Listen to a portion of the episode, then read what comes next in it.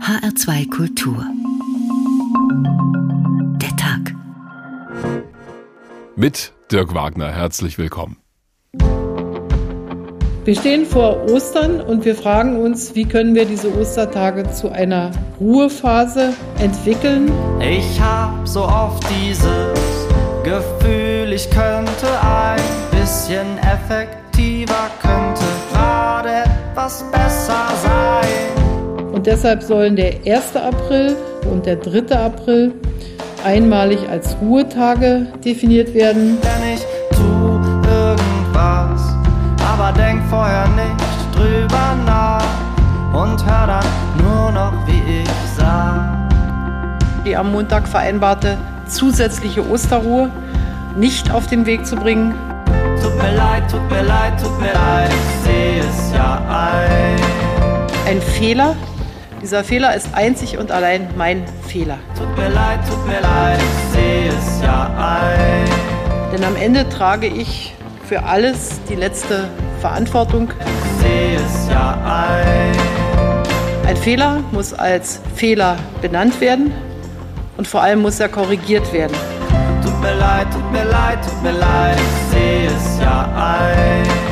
Das bedauere ich zutiefst und dafür bitte ich alle Bürgerinnen und Bürger um Verzeihung. Tut mir leid, tut mir leid, tut mir leid, ich seh es ja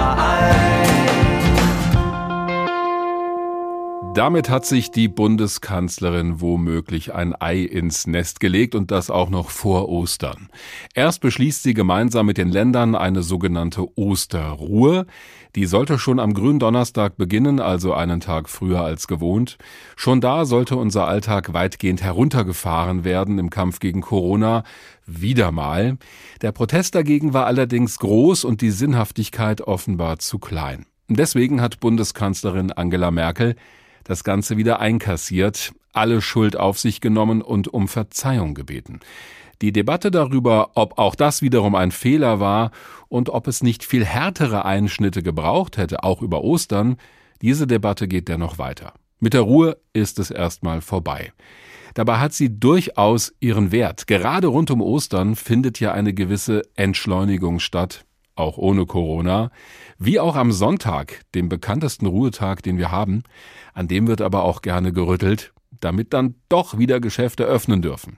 Wie also finden wir als Gesellschaft eine richtige Balance zwischen Ruhe und Geschäftigkeit? Darum geht's bei uns heute unter dem Motto, denn sie wissen nicht, was sie tun, die Politik und die Osterruhe. Wenn wir das alles richtig verstanden haben, dann kam diese berühmte Idee mit der Osterruhe direkt aus dem Bundeskanzleramt. Dieser Begriff wurde später in verschiedenen Varianten noch verfeinert. Angela Merkel hat zum Beispiel in dieser Rede am Mittwoch auch von einem Oster-Shutdown gesprochen und eben davon, dass die Idee ein Fehler gewesen sei. Der Begriff an sich passt aber perfekt zur Strategie der Bundesregierung, diese ganzen Beschlüsse rund um Corona in bestimmte Worte zu packen, die sich dann hoffentlich irgendwie halt gut anhören. Rainer Dachselt hat dafür ein paar Beispiele gefunden. Die Strategie gegen das Virus ist ja übersichtlich. Erst dreuende Unheilswarnungen mit verteilten Rollen, dann Kanzleramtspapier mit Horror-Lockdown, der in der Ministerpräsidentenrunde dann ein bisschen runtergehandelt wird und wieder von vorne. Da fehlt doch jede Kreativität, sagen die Nörgler. Dabei fehlt die nicht, die ist nur woanders. Was bei der Lösungsfindung kaum vorhanden ist, entfaltet sich üppig blühend bei der Wortfindung, Fantasie. Dass immer noch etwa ein Drittel der Deutschen das Pandemie-Management akzeptabel findet, kann nur einen Grund haben. Sie sind hingerissen von der sprachlichen Performance der ansonsten nicht Handelnden. Die entfaltet sich grandios düster im Reich des Virus. Pardon, Killer-Virus natürlich, wie Markus Söder bei jeder Gelegenheit sagt. Heimtückisches Killer-Virus. Noch besser. Äh, schlimmer. Und warum nicht gleich? Die Pest, ebenfalls Söder. Und wen die nicht erwischt, den holt garantiert die Mutante. Und zwar jetzt, denn es ist eine Turbomutante und sie hat Raketenantrieb. Wer da noch ein Wort herausbringt, kriegt zu hören, mit dem Virus kann man nicht diskutieren. Das bedeutet eigentlich, mit mir kann man nicht diskutieren, denn nächster genialer Satz, das Virus trifft die Entscheidungen. Eigentlich sollte man da antworten, gar nicht wahr, ich hab's doch im Fernsehen gesehen, Sie haben das beschlossen. Aber wer traut sich das, wenn eine Mischung aus Alien und Ebola das Land bedroht und offenbar auch schon Teile der Exekutive übernommen hat? Wenn nun die Gefahr am größten ist, kommt gleich die Rettung daher, natürlich auch nur in der Sprache. Der Staat entfaltet in der Krise eine unerhörte Poesie der Tatkraft. Am Anfang stehen die Maßnahmen.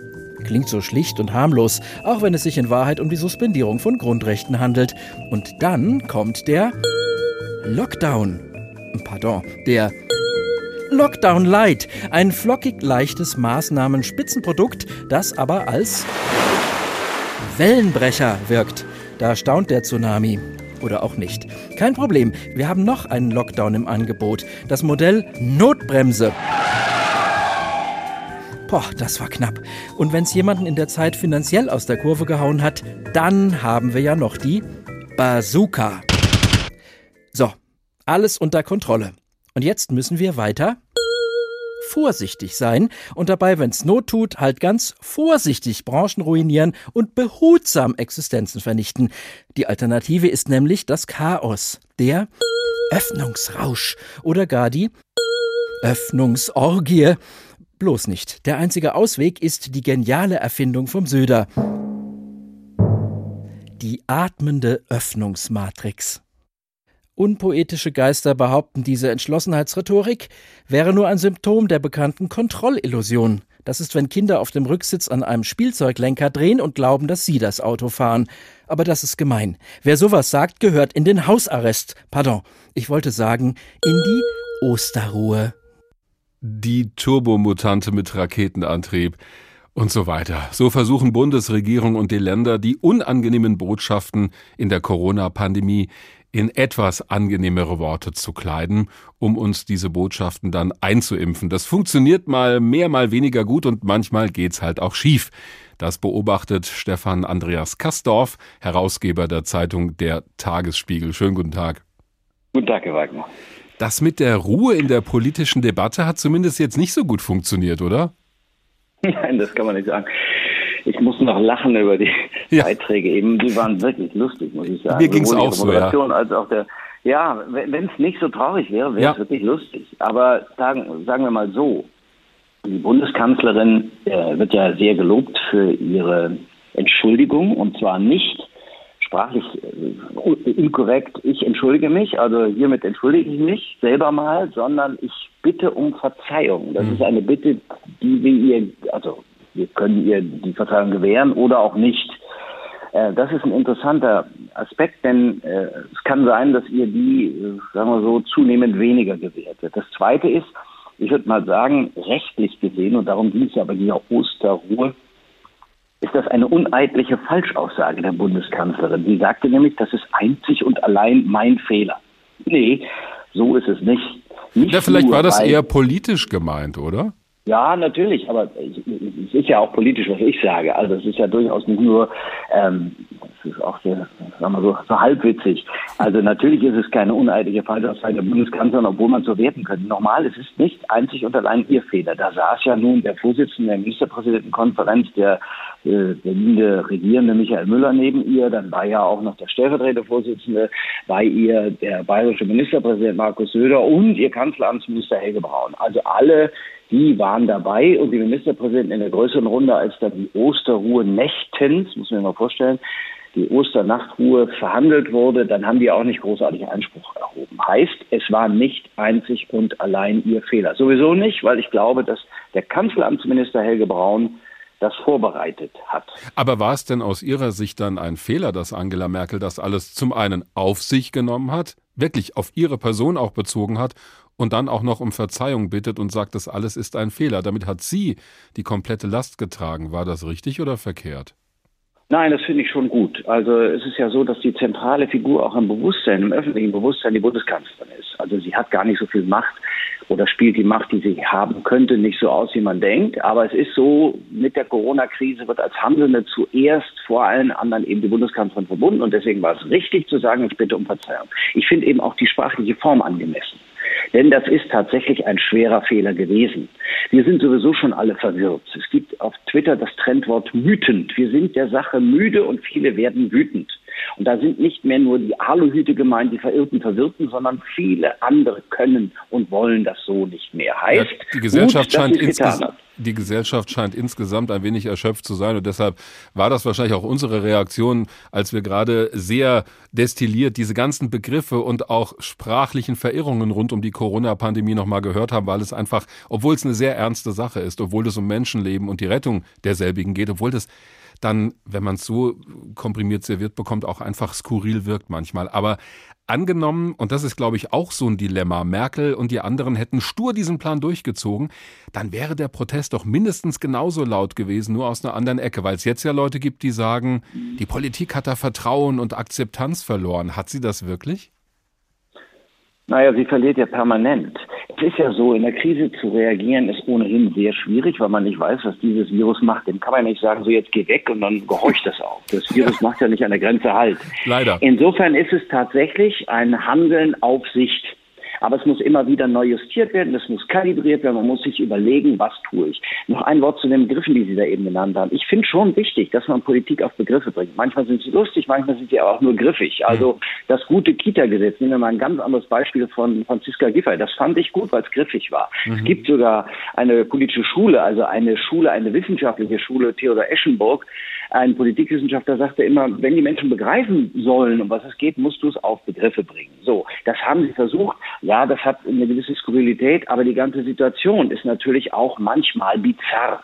Definitiv. So, jetzt ja. ist es so, hat die, ich glaube ja, dass die Politik durch diese Irrungen und Wirrungen und durch, jetzt kommt tatsächlich auch immer wieder diese rechtlichen Probleme, die wir hatten. Also Beherbergungsverbot aufgehoben, 15 Kilometer Regel aufgehoben, was weiß ich, was da noch alles aufgehoben worden ist. Da hat sie natürlich auch ein Akzeptanzproblem. Die Leute sagen sich, ja Gott, die wissen ja selber nicht, was sie tun. Und wenn das mal soweit ist und das gräbt sich ja ein ins Bewusstsein, ja, warum soll man dann überhaupt noch das tun, was die sagen, wenn die auch keine Ahnung haben? Und dafür war möglicherweise diese Debatte rund um die Osterruhe ein Symbol, weil das ja innerhalb von, ja. ich glaube, anderthalb Tagen ging. Wir beschließen es mal mitten in der Nacht und dann hebt es die Bundeskanzlerin ja. wieder auf. Aber stellen Sie sich mal vor, mitten in der Nacht, um Viertel vor zwei wollen die sowas beschließen. Christliche ja. Politiker, drei christliche Politiker, also Politiker von C-Parteien sitzen beisammen und sagen, hurra, wir schreddern Ostern. Ostern ist ein christliches Fest, das ist ein Hochfest. Da kann man doch nicht sagen, oh, ach Gott, das wird schon irgendwie gehen. Nein, das musst du, wenn du das willst, Restizifinen, das musst du wirklich vorbereitet haben. Da geht es nicht nur um Inzidenzen, um R-Werte, um äh, Virologisches, sondern da geht es um Rechtliches und da geht es dann auch um Gesellschaftliches. Und das muss man das muss man tatsächlich vorher bedenken. Aber muss nicht das nicht sagen, im, Aber muss das nicht im Kampf um Menschenleben zurückstehen im Zweifel? Oh, oh, oh, oh, oh, das ist eine ganz, ganz schwierige Frage. Es ist ja nun nicht so, als ob diejenigen, die sagen, wir sollten eine andere Strategie versuchen, nicht auch um jedes Menschenleben kämpfen. Mhm. Abgesehen davon, dass, sage ich Ihnen, dass eine große philosophische und gesellschaftliche Frage ist vom Wert des Lebens darüber nachzudenken, jedes Leben um jeden Preis zu retten, das riet uns schon der christliche Politiker und ein Hochrisiko, eine Hochrisikoperson, Bundestagspräsident Wolfgang Schäuble. Hm. Wir müssen darüber nachdenken. Aber jetzt mal unabhängig davon, wenn man sagt, wir wollen etwas anderes versuchen, weil wir nicht, wie Schiffs äh, ein Kollege jetzt im Spiegel, nicht von Lockdown zu Lockdown taumeln können, nicht meine Worte, aber schöne Worte, dann müssen wir etwas anderes versuchen. Das heißt, Kreativität, Ideen, Neues versuchen, um die Menschen, die ja, wir alle sind es ja, mitgenommen werden wollen und Hoffnung haben wollen, um die dann tatsächlich auch zu überzeugen. Und das gelingt halt eben immer weniger, wenn die einzige Antwort ist, wir schließen euch ein. Und Dafür gelingt, braucht es diese Regierung nicht. Und gelingt das eigentlich noch, auch gerade nach der Erfahrung dieser Woche, mit dieser Runde von Bundeskanzlerinnen und Ländern? Da wurde ja auch viel Kritik geübt, gerade nach diesem Rückzieher. Ja, es wird Sie nicht verwundern, dass ich es großartig finde, dass wir diese Verfassung, dieses Grundgesetz haben und ich zu den energischen Verteidigern dieses Grundgesetzes zähle. Das heißt, dieses, diese Pandemie darf nicht unser demokratisches Verständnis infizieren. Mhm. Und in, der, in, dieser, in dieser Verfassung gibt es das Gremium, das da ständig entscheidet, also exekutiv ist, Gibt es nicht, ist nicht vorgesehen. Wir sind ja keine Exekutivdemokratie, sondern eine parlamentarische. Alles das, was beschlossen werden soll, sollte im Parlament beschlossen werden. Das Parlament kann sich auch, wenn es das beschließt, eine andere Regierung wählen.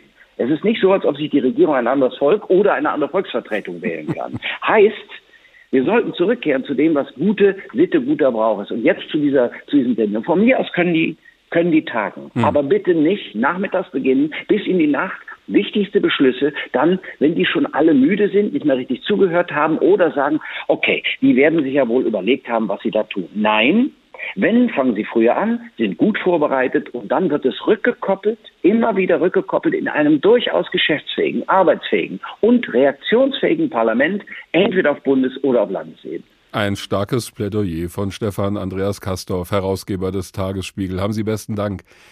Vielleicht ist es für diejenigen, die in Berlin die Entscheidungen treffen müssen, auch ein gewisser Trost, dass auch anderswo versucht wird, das Beste zu erreichen und dann geht's doch irgendwie schief. Ausgerechnet an Ostern, so wie in dieser kurzen Geschichte von Luigi Malerba. Sie heißt Nachdenkliche Hühner.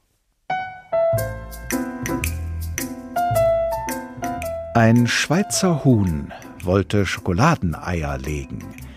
Es versuchte viele Pralinen zu fressen.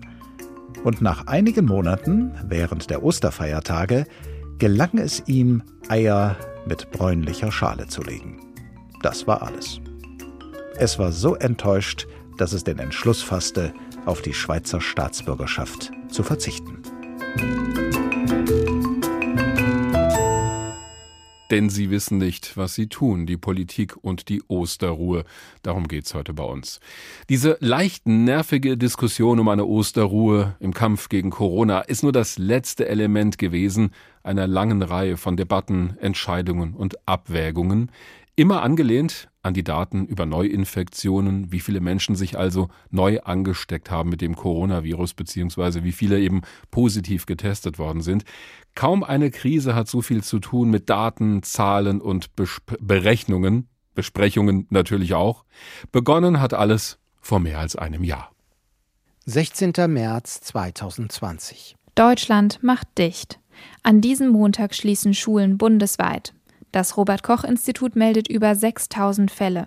In der Tagesschau wird der erste sogenannte Lockdown verkündet. Viele Geschäfte und öffentliche Einrichtungen sollen geschlossen werden, allerdings gelten weitreichende Ausnahmen etwa für Lebensmittelversorger und Apotheken. Restaurants und Cafés dürfen nur noch zwischen 6 und 18 Uhr öffnen und Touristen dürfen keine Hotelbuchungen mehr durchführen.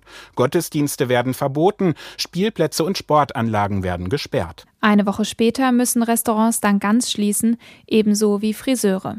Und es gibt Kontaktbeschränkungen. Treffen von mehr als zwei Personen in der Öffentlichkeit werden verboten. 15. April 2020. Nach einem Monat wird der harte Lockdown etwas gelockert. Kleinere Geschäfte dürfen wieder öffnen. Der Schulbetrieb soll schrittweise hochgefahren werden. Die Kontaktbeschränkungen bleiben und das Tragen einer Maske wird dringend empfohlen. 6. Mai 2020. Der erste Lockdown ist vorbei. Alle Geschäfte dürfen wieder öffnen, ebenso wie die Gastronomie unter Auflagen. Kontaktbeschränkungen gibt es aber noch. Statt nur zwei Personen dürfen sich nun aber zwei Haushalte treffen. Kanzlerin Merkel sagt dazu, ich denke, wir können auch heute sagen, dass wir die allererste Phase der Pandemie hinter uns haben. Aber uns muss immer bewusst sein, dass wir damit trotzdem immer noch am Anfang der Pandemie sind und noch eine lange Auseinandersetzung mit dem Virus vor uns haben. Die tägliche Zahl der Neuinfektionen liegt unter 1000. Und da bleibt sie auch den ganzen Sommer. Ein Sommer ohne Großveranstaltungen und mit Reisewarnungen, aber sonst kaum beschränkt. 28. Oktober 2020. Das Robert Koch Institut meldete heute mit 14.964 Neuinfektionen binnen 24 Stunden den höchsten Tageswert seit Beginn der Pandemie. Nun sollen von Montag an private Kontakte stark eingeschränkt werden. Gastronomie und Freizeiteinrichtungen müssen schließen. Die Tagesschau über den neuen Teil-Lockdown. Schulen, Kitas und der Einzelhandel dürfen offen bleiben. 25. November 2020. Der Teil-Lockdown wird verlängert bis zum 20. Dezember. Zu Weihnachten soll es Lockerungen geben. Unterdessen erreicht die Zahl der Neuinfektionen täglich Rekordwerte über 20.000. 13. Dezember 2020. Die Zahlen zeigen, der Teil-Lockdown reicht nicht aus. Bund und Länder beschließen einen härteren Lockdown. Der Einzelhandel muss schließen, Schulen und Kitas sollen pausieren oder eingeschränkt betrieben werden. 4. März 2021. Nach zweieinhalb Monaten Corona-Lockdown haben Bund und Länder den Weg für Lockerungen geebnet. Dafür verständigten sie sich vergangene Nacht auf einen Stufenplan, der in verschiedenen Bereichen Stück für Stück den Alltag zurückbringen soll. Berichtet die Tagesschau. Friseure öffnen wieder, der Einzelhandel bietet Click and Meet an, Schulen machen wieder mehr Präsenzunterricht. Im Stufenplan steht auch eine Notbremse ab einer 7-Tage-Inzidenz über 100. 23. März 2021. Die Notbremse muss vielerorts gezogen werden, Öffnungen werden zurückgenommen. Die Einschränkungen in unseren Alltag werden außerdem bis zum 18. April verlängert. Und erst wird ein harter Osterlockdown angekündigt, dann aber wieder zurückgezogen. Weiterhin gilt der Stufenplan. Die Zahl der Neuinfektionen liegt wieder über 20.000 wie im vergangenen Herbst. Soweit die Chronologie von Lisa Muckelberg aus unserer Politikredaktion. Bei all dem hat die Politik immer anhand von Daten entschieden. Da wurden bestimmte Werte herangezogen, dann wurde ein Grenzwert definiert und wenn der gerissen wurde, dann kam der Beschluss, unseren Alltag wieder herunterzufahren oder halt umgekehrt wieder mehr Alltag zu erlauben. Die Entscheidung darüber, wie viel Ruhe uns als Gesellschaft verordnet wird, hängt also seit einer ganzen Weile schon von einem bestimmten Wert ab, von der Inzidenz, die besagt, wie viele Leute sich innerhalb von sieben Tagen neu angesteckt haben mit dem Virus, immer bezogen auf 100.000 Einwohner. Professor Gerard Krause ist Epidemiologe am Helmholtz Zentrum für Infektionsforschung in Braunschweig. Schönen guten Tag. Ja, schönen guten Tag. Sie waren schon im vergangenen Jahr bei einer Anhörung im Gesundheitsausschuss des Bundestages dabei und haben dort kritisiert, dass eben immer nur auf den Inzidenzwert geschaut wird. Warum? Was waren da Ihre Argumente? Nun ja, weil der Inzidenzwert misst ja nur, wie viel positive Labornachweise wir haben. Und die drücken nicht aus, wie viele Menschen überhaupt erkrankt sind und die drücken auch nicht aus, wie schwer sie erkrankt sind und die drücken insbesondere nicht aus, wer erkrankt ist. Und abgesehen davon sind sie ganz stark abhängig davon, wie gut oder wie intensiv ich überhaupt teste. Ja, das ist, glaube ich, ein wichtiger Punkt. Das haben Sie wahrscheinlich damit gemeint. Wir sehen nur, wie viele Leute positiv getestet wurden. Es können ja noch viel mehr mit dem Virus rumlaufen, die aber gar nicht getestet werden. Das ist immer so in der Epidemiologie, dass wir niemals eine komplette Vollerfassung haben. Wobei ich sagen muss, dass wir heutzutage mit diesen ganz massiven Testaktivitäten noch nie so eine vollständige Erfassung hatten wie jetzt bei Coronaviren. Aber diese Vollständigkeit ändert sich über die Zeit. Das heißt, der Nenner ist nicht stabil. Und damit ist auch unser Zähler nicht stabil oder der Wert, den wir haben, ist abhängig von der Testaktivität und drückt eben nur zum Teil die epidemiologische Aktivität aus. Für alle, die jetzt nicht Mathematik-Leistungskurs hatten, das heißt also, die Zahl, die wir da haben, dieser Inzidenzwert, die muss eigentlich ins Verhältnis gesetzt werden zu, den an, zu der Anzahl der Tests, die wir haben. Das wäre ein Fortschritt. Das würde auch nicht alles lösen. Problem ist, dass wir aufgrund der jetzt vielfältigen Angebote der verschiedenen Testmethoden diesen äh, diesen Quotienten, also dieses in Bezug setzen der beiden Werte gar nicht haben. Wir hm. haben die Information nicht, um das so berechnen zu können. Müssten wir sie denn haben? Also wäre das besser?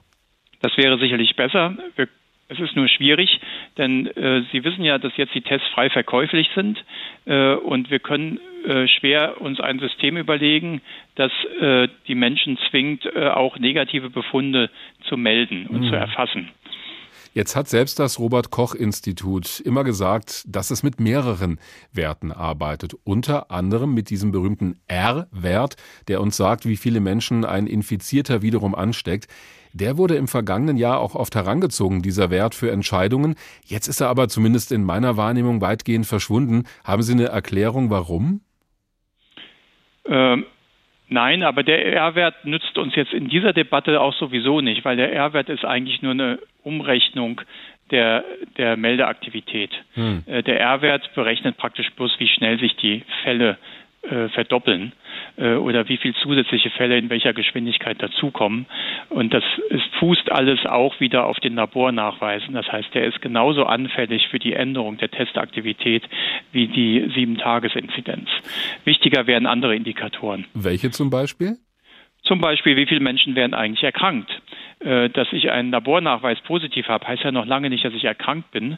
Ähm, zum Beispiel, wer ist erkrankt? Welche Altersgruppen? Sind die Altersheime besonders betroffen oder sind es die Schulen? Welche Alters-, welche Berufsgruppen sind besonders betroffen?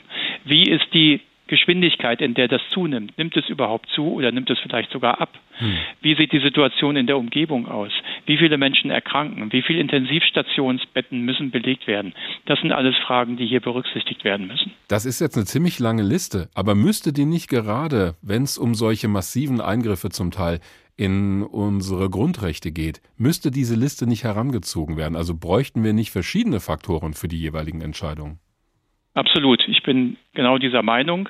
Äh, es besteht das berechtigte Interesse, einen einfachen Wert zu haben, damit er einfach zu kommunizieren ist. Aber die Pandemie ist eben nicht einfach. Hm. Das Wetter ist auch nicht einfach und wird deswegen auch auf Grundlage ganz vieler Indikatoren berechnet und vorausberechnet und bewertet. Und so sollten wir das bei der Pandemie auch machen.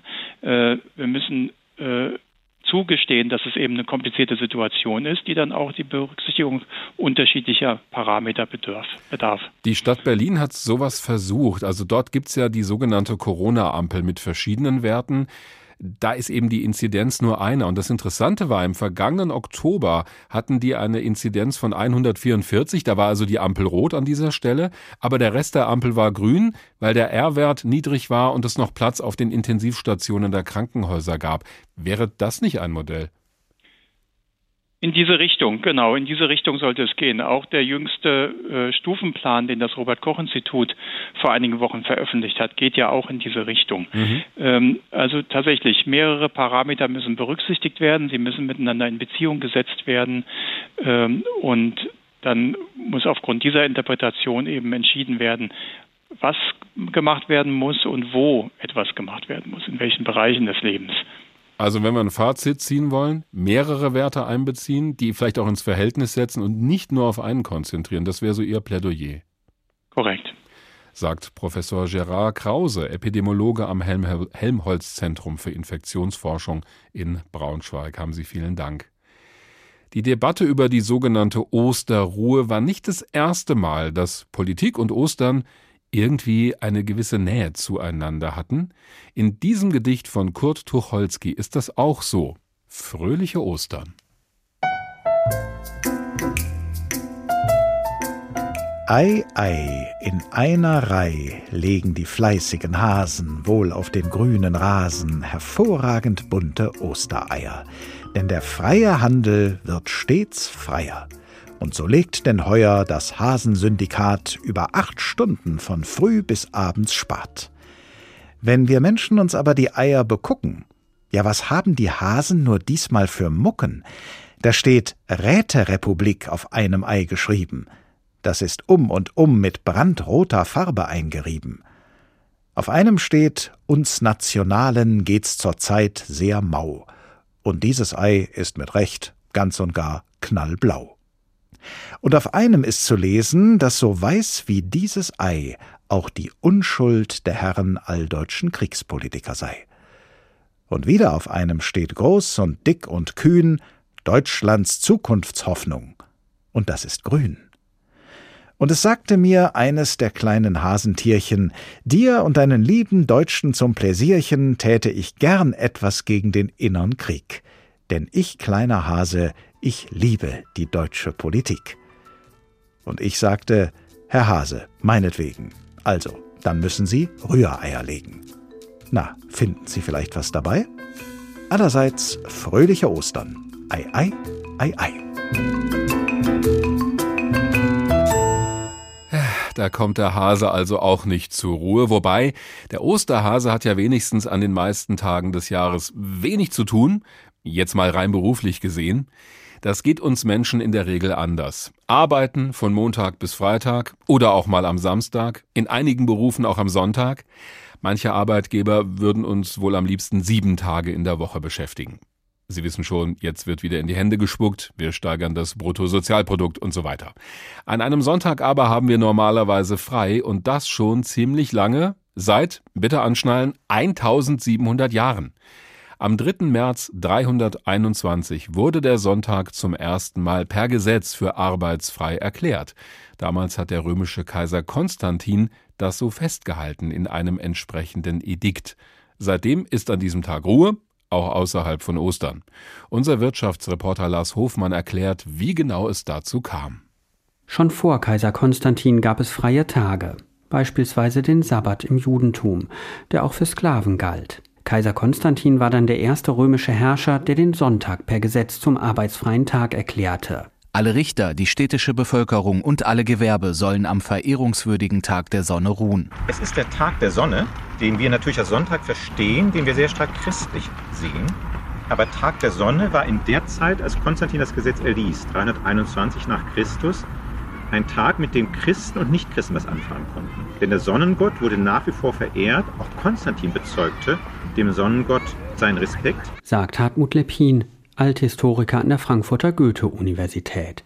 Dann übersetzt er den lateinischen Gesetzestext vom 3. März 321 weiter. Ausdrücklich steht dann auch da, dass auf dem Lande weitergearbeitet werden darf, vor allem wenn es die Ernte nötig macht. Das heißt, wir haben hier ein Gebot für die städtische Bevölkerung, nicht mehr zu arbeiten, während die ländliche Bevölkerung weiterhin arbeiten darf oder muss. Und auch für Sklaven dürfte der freie Sonntag in der Regel nicht gegolten haben, sagt Hartmut Lepin.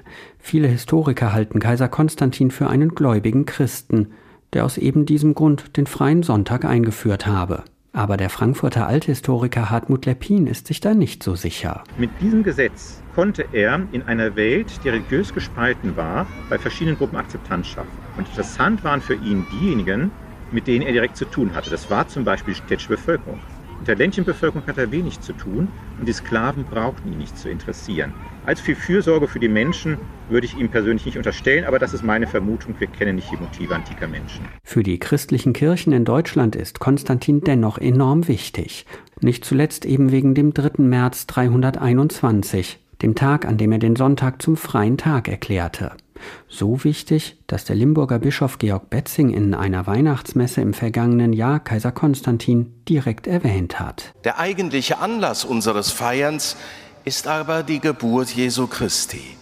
Würden wir dieses Gedenken nicht ununterbrochen seit den Tagen Kaiser Konstantins im vierten Jahrhundert begehen, es gäbe die festlichen Tage am Ende des Jahres nicht. Hartmut Lepin sagt, dass der römische Kaiser zum Wegbereiter des Christentums geworden ist, sei wohl eher unbeabsichtigt gewesen.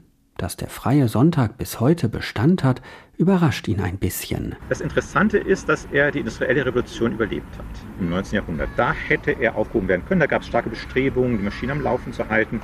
Es ist erstaunlich, dass ein so altes Gesetz diese Wirkung entfalten kann. Es besteht aber bis heute ja bei uns allen das Gefühl, ob wir Christen sind oder nicht dass wir den freien Tag brauchen und dass wir zu Recht erschöpft sind an dem Tag.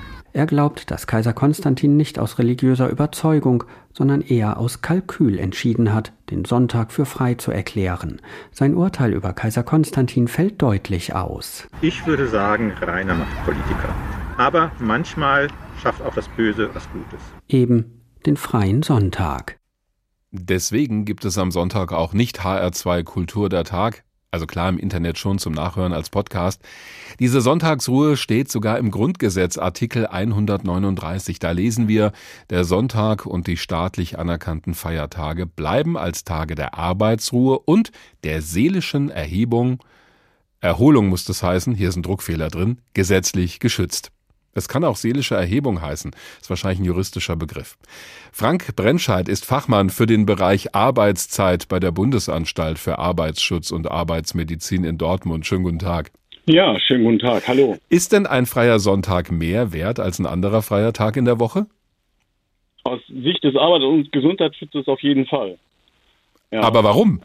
Ja, das ist eine gute Frage. Ähm, ähm, neben dem chronotypischen Rhythmen, die man so kennt aus der Nacht- und Schichtarbeit mit dieser inneren Uhr, leben wir auch nach sozialen Rhythmen. Und was diese sozialen Rhythmen angeht, ähm, sind für uns ganz wichtig die Abende und das Wochenende. Ja, weil da die Zeit mit der Familie verbracht wird, ähm, Austausch mit Freunden stattfindet, Vereinsleben stattfindet. Und ähm, aus äh, Sicht des Arbeits- und Gesundheitsschutzes hat der, der Sonntag einen besonderen Erholwert.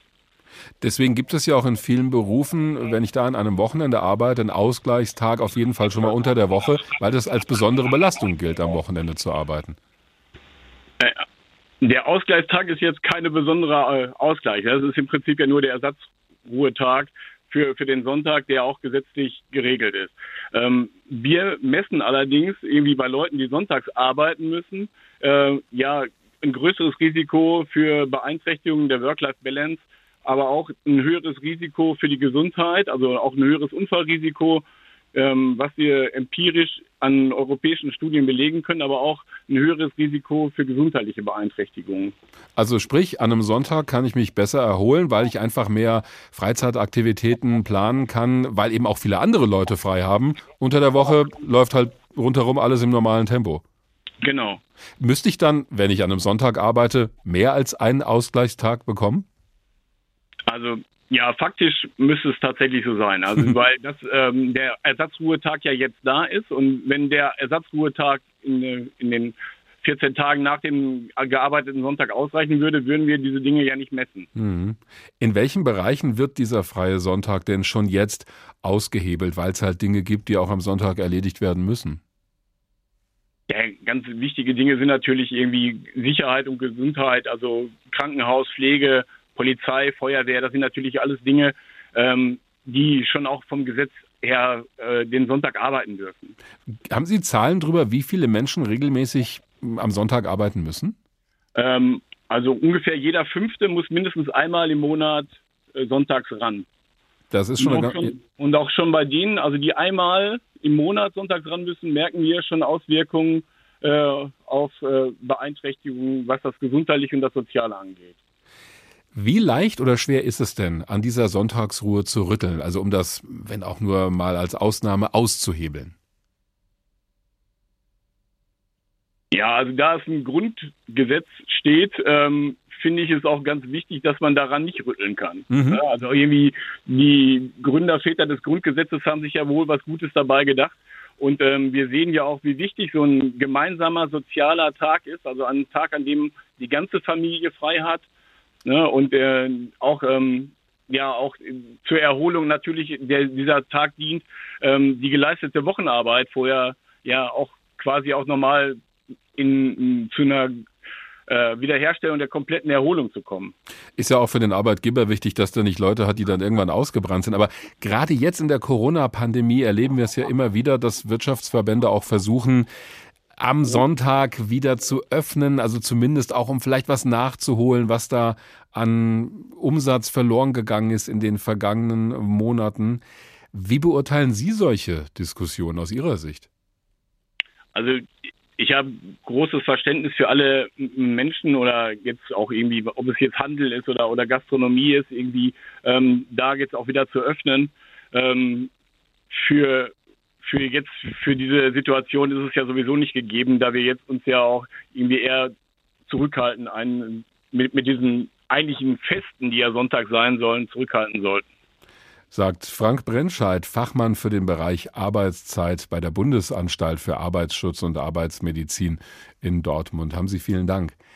Der Ausgangspunkt für uns ist dieses Hin und Her bei der sogenannten Osterruhe gewesen. So wurde uns der geplante weitgehende Stillstand des Alltages ab Gründonnerstag erst verkauft und dann eben doch wieder abgesagt. An sich geht es bei Ostern aber um viele Bräuche und Rituale, die wir alle kennen. Prinz Ernst Heinrich von Sachsen hat da aber noch mehr zu bieten.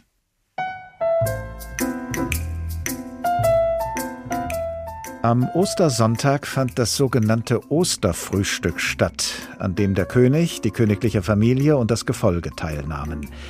Diese Sitte, die sicher schon seit dem 16. Jahrhundert bestand, hatte eine Eigenart, deren Sinn ich nie in Erfahrung bringen konnte. Das Osterfrühstück fand nämlich in der genau umgekehrten Reihenfolge eines normalen Mittagessens statt. Es begann mit der Süßspeise und endete mit der Suppe. Dabei wurde dem König auf einer Vermeilplatte ein hart gekochtes Ei gereicht, das er in so viele Teile zerschnitt, wie Familienmitglieder anwesend waren. Die Eierscheiben wurden den einzelnen Familienangehörigen zum Essen gereicht, als Zeichen der Einheit. Am Nachmittag des ersten Osterfeiertages gab es den Osterfladen, einen großen Kuchen, der aus sieben Schichten bestand. Er sollte den Stein darstellen, der von Christi Grab gewälzt worden war.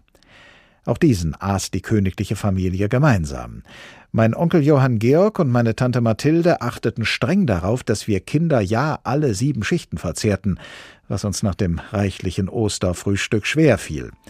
Um den Vorwürfen zu entgehen, denn dieser Brauch hatte bei der älteren Generation einen fast religiösen Charakter, ließen wir die Kuchen, die wir nicht essen konnten, unter dem Tisch verschwinden, wo sie von unseren Hunden sofort aufgefressen wurden. So kann das laufen. Und wir haben auch nochmal nachgeschaut. Im Grundgesetz steht tatsächlich drin unter Artikel 139, dass die Sonntagsruhe auch der seelischen Erhebung dient. Ein Begriff, den wir heute in diesem Zusammenhang eigentlich kaum mehr verwenden. Das Klischee besagt, dass wir Deutschen nicht gerade mit besonderer Euphorie und Temperament gesegnet sind. Und ebenso besagt das Klischee, dass Leute in Spanien das viel besser können. Dort gibt es zwar auch dezidierte Ruhephasen im Tagesablauf Umso größer wird dann mitunter aber gefeiert, wenn es der Anlass denn hergibt. Auch rund um Ostern. Das erleben wir normalerweise in der Semana Santa, so heißt die Karwoche in Spanien. Die Gläubigen ziehen durch die Straßen mit aufwendigen und häufig auch teuren Skulpturen, wenn nicht gerade eine Corona-Pandemie dazwischenkommt. Für Juan aus Malaga ist die Semana Santa das Highlight des Jahres. Normalerweise fiebert er dem Tag der Prozession lange entgegen, wenn verschiedene Burschenschaften riesige Throne mit Marienfiguren durch die Straßen tragen. Das ist das Schönste der Welt. Ich bekomme eine Gänsehaut, wenn ich einen Thron vorbeiziehen sehe. Wenn sie den hochheben, die Menschen aufstehen und applaudieren, dann kann ich einfach nicht mehr. Die schweren Holzthrone lasten auf den Schultern von mehr als 100 Männern. In Malaga tragen sie oft rote Büßergewänder und weiße Handschuhe, dazu spitze Hüte mit Augenschlitz. Auch Juan ächzte schon unter den Thronen. Das sind die schwersten von ganz Spanien. Da gibt es einen, der wiegt gut fünf Tonnen, die anderen drei oder vier. Jeder hat da 43 Kilo auf einer Schulter lasten und das über einen Weg von zehn Kilometern. Und dann immer wieder dieses Auf- und Absetzen. Arriba! Pong, pong, pong, pong, pong abajo. Oh, tremendo. Es ist hart, sagt Juan, aber er liebt es. Umso mehr schmerzt es die Fans, dass die Semana Santa ausfällt. Die Anhänger der Prozession können sie nur im Internet verfolgen, auf Videos aus den vergangenen Jahren. Die katholische Kirche in Spanien ruft die Gläubigen dazu auf, die brüderliche Gemeinschaft zu stärken und, Zitat, die Gebete an den Herrn und seine selige Mutter Maria zu verdoppeln. So sollten sie zu Hause kleine Altäre aufbauen und zu festgelegten Zeiten beten. Für die vielen Menschen, die von der Semana Santa leben, ist das nur ein schwacher Trost. Für den Tourismus in Sevilla zum Beispiel ist die Karwoche die wichtigste des Jahres und rund 700 Familien in der Stadt verdienen ihr Geld mit Kunsthandwerk, zum Beispiel mit dem Nähen der speziellen Gewänder. Die Nähereien in Südspanien bekommen 90 Prozent der Jahresaufträge zur Semana Santa. Schneiderin Maria hat ihr Geschäft kurzerhand umgestellt. Anstatt Gewänder für die Prozession stellt sie jetzt Mundschütze aus Stoff her. 800 Stück habe sie schon genäht. In diesen Tagen müsse man schließlich den Mitmenschen helfen, sagt Maria. Deshalb ist die Frage auch in Spanien ein großes Thema im Moment, wie viel Ruhe zu Ostern sein muss und wie viel Tradition in so einer Pandemie noch sein darf. Einige Gemeinden haben sich deshalb eine Alternative ausgedacht für dieses Mal. Die erlauben den Menschen, die Strecke der Prozession alleine abzuschreiten oder halt mit der Familie. Da stehen dann immer wieder Figuren oder ein Altar am Wegesrand, wo die Menschen dann innehalten können. So feierlich, wie das unser Korrespondent Oliver Neuroth gerade geschildert hat, wird's wohl aber nicht ablaufen in diesem Jahr wegen der Corona-Pandemie. Lothar Bauerochse aus unserer Kirchenredaktion ist bei mir. Herzlich willkommen. Ja, schönen guten Abend. Wenn wir das mal vergleichen und das noch im Ohr nachklingen lassen, wie laut und temperamentvoll sind die Osterfeierlichkeiten bei uns in der Regel? Naja, die Deutschen ziehen jetzt nicht unbedingt mit Pauken und Trompeten äh, durch die Straßen, wie mhm. wir das gehört haben. Aber wenn wir mal auf die Dramaturgie der Passionstage und der Ostertage schauen, dann ist da genau so was drin. Das ist ja eine große Inszenierung. Gründonnerstag am Abend, da wird es still, da wird es leer. Da wird auch in den Kirchen zum Beispiel der Altar abgeräumt und von dort an, von dann an, schweigt zum Beispiel die Orgel. Wird keine Orgel mehr gespielt, auch bei den Gottesdiensten am Karfreitag, am Samstag, da bleibt es komplett still. Und auch die Ostergottesdienste ist ja so, es beginnt sehr still, manchmal mit einem Osterfeuer draußen, aber da stehen die Menschen eigentlich auch schweigend ums Feuer. Mhm. Dann wird eine kleine Kerze in die Kirche getragen. Manchmal singt nur ein einzelner Kantor, aber wenn dann das Osterevangelium gelesen, verkündet ist, Christus ist auferstanden, dann bricht liturgisch richtig ein Jubel aus. Das heißt, erstmals spielt dann oft wieder die Orgel und dann wird eben oft auch erstmal ein Halleluja gespielt und äh, ich denke, so manche Kantorin lässt es dann auch nicht nehmen, so richtig in die Pedale und in die Tasten zu hauen. Da ist das richtig Orgelgebrause. Und es gibt ja auch die Tradition des Osterlachens in der orthodoxen Kirche, aber auch in der westlichen Tradition. Also, dass ein guter Pfarrer an Ostern einen guten Witz von der Kanzel erzählt und die Gemeinde möglichst herzhaft lachen kann. Als nun dieser Beschluss verkündet wurde, dass es über Ostern eine Art Oster-Shutdown oder was auch immer geben sollte, da war der Protest der Kirchen ziemlich groß. Das kam offenbar auch an in der Politik, denn Bundesinnenminister Horst Seehofer von der CSU hat sich ganz schnell distanziert von dieser Idee, auf Gottesdienste eben auch zu verzichten oder das zumindest den Kirchen nahezulegen. Warum hat dieser Vorschlag eigentlich die, Kir die Kirchen dermaßen empört oder auch geärgert? Ja, da kam, glaube ich, mehreres zusammen. Das eine, das Überraschungsmoment, das war ja auch in allen Stellungnahmen dann zu lesen, dass es da vorher überhaupt keine Absprachen, keine Ankündigungen gab. Und dann das Zweite, dass die Kirchen ja in den vergangenen Monaten wirklich umfangreiche Hygienekonzepte für ihre Gottesdienste entwickelt haben und vor allen Dingen zum Beispiel an Weihnachten ja auch erprobt haben. Das heißt, weniger Menschen dürfen in die Kirche. Da wird Abstand gehalten, man muss sich anmelden, man kriegt quasi eine digitale Eintrittskarte. Es gibt keinen Gemeindesang, äh, Gemeindegesang, die Gottesdienste sind kürzer. Es gibt Wegführung in den Kirchen, wo man reingeht, wo man rausgeht. Es wird gelüftet, auch im Winter und so weiter. Ähm, und die Kirchen sagen, seitdem wir im vergangenen Mai wieder Gottesdienst feiern dürfen, gab es kein Infektionsgeschehen in Gottesdiensten, jedenfalls nicht bei evangelischen Landeskirchen und katholischen Bistümern.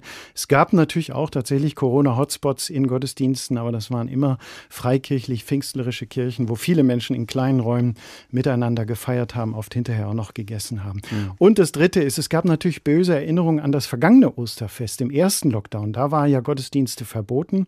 Damals haben die Kirchen auch dem zugestimmt und das wird weitgehend im Nachhinein als falsch angesehen, weil doch durchaus viele Menschen auch damals schon signalisiert haben, dass sie von den Kirchen Halt, Zuspruch, Trost, auch Nahrung für die Seele gerade im Lockdown erwartet haben. Auf der anderen Seite werden fast alle Veranstaltungen mit mehreren Leuten in einem Raum abgesagt. In der Kirche soll das an Ostern aber möglich sein, obwohl da halt auch viele Menschen aufeinandertreffen. Um es mal negativ zu formulieren, warum sind die Kirchen da so stur? Ja, es hat ja im Grunde beide Diskussionen gegeben im Zusammenhang mit dem ersten Lockdown, äh, als die Bauhausketten wieder aufmachen durften, aber die Kirchen zublieben, haben Stimmt, manche ja. gesagt, ja, ihr seht, die Kirchen sind nicht systemrelevant. als die Kirchen dann wieder offen sein durften, aber die Restaurants geschlossen bleiben mussten, da hieß es ja, ihr habt wieder eure kirchlichen Privilegien. Es gibt natürlich einerseits wirklich das grundgesetzlich verbriefte Recht der freien Religionsausübung. Das betrifft nicht nur die Kirchen, sondern eben auch die anderen Religionsgemeinschaften. Aber es ist doch schon so auch eine Beobachtung, gerade in der Krise, gerade weil viele Menschen vereinsamen, weil auch viele Menschen mit Ängsten kämpfen. Darum wollen die Kirchen eben ihr Angebot wieder ja, offen halten, anbieten in persönlicher Seelsorge, auch in digitalen Angeboten, aber eben auch in präsentischen, gefeierten gemeinsamen Gottesdiensten. Anders gesagt, funktioniert das Osterfest eigentlich nur, wenn sich Menschen in echt begegnen und sich halt auch so nahe sein können? Also nur wäre wahrscheinlich zu viel gesagt. Für viele funktioniert es natürlich auch, zum Beispiel bei einem im Radio oder im Fernsehen übertragenen Gottesdiensten, das gibt es ja auch viel, oder jetzt bei diesen jetzt vielfachen digitalen Übertragungen. Für viele, muss man auch sagen, funktioniert es ja auch ganz ohne Kirche. Mhm. Aber theologisch und für das Selbstverständnis der Kirchen gehört eben Glaube und Gemeinschaft untrennbar zusammen. Jesus ist eben nicht alleine durchs Land gezogen. Er hat sich Frauen und Männer gesucht, die mit ihm zusammen unterwegs waren, und zwar die ganze Zeit.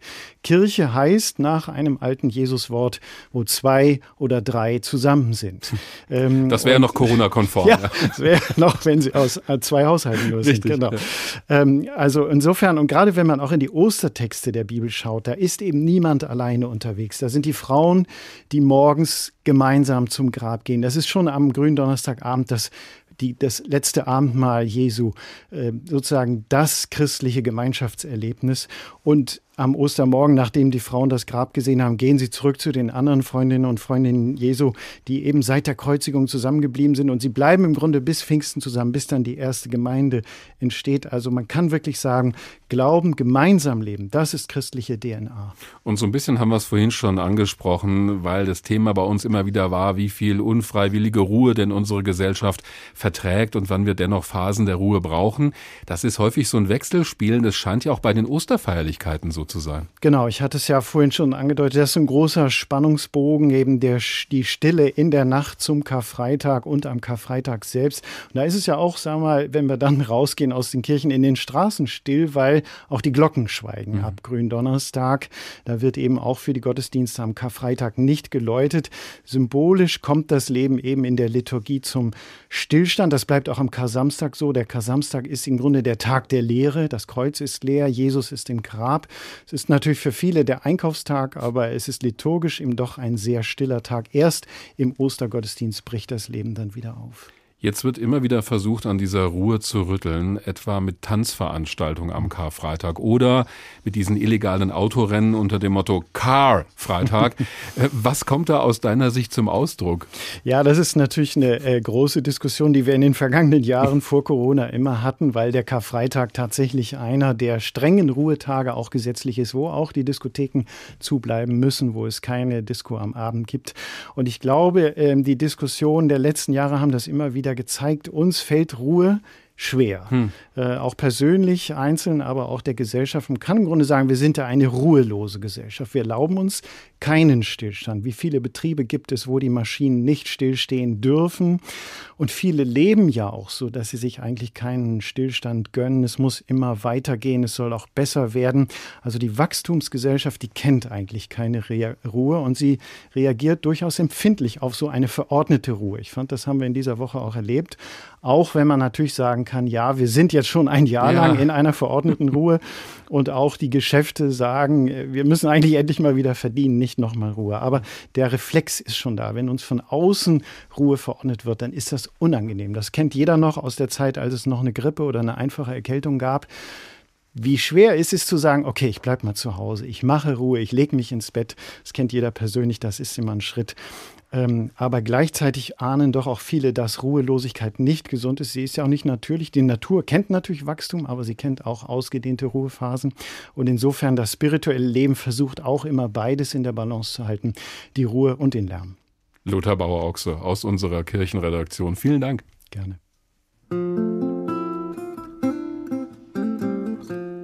Wie viel Ruhe wir uns über die Ostertage gönnen, hängt nun weitestgehend von uns selbst ab, denn die Idee von Staatswegen, eine besondere Osterruhe zu verordnen im Kampf gegen Corona, das alles ist nach nur einem Tag wieder einkassiert worden oder halt in einem Osternest versteckt.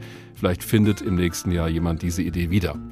Bei uns ist jetzt auch erstmal Ruhe, aber nur für diese Woche. Das Team von HR2 Kultur der Tag waren dieses Mal Rainer Dachselt, Oliver Glab, Markus Hürtgen, Dorothea Schuler, Birgit Spielmann und mein Name ist Dirk Wagner. Bis bald.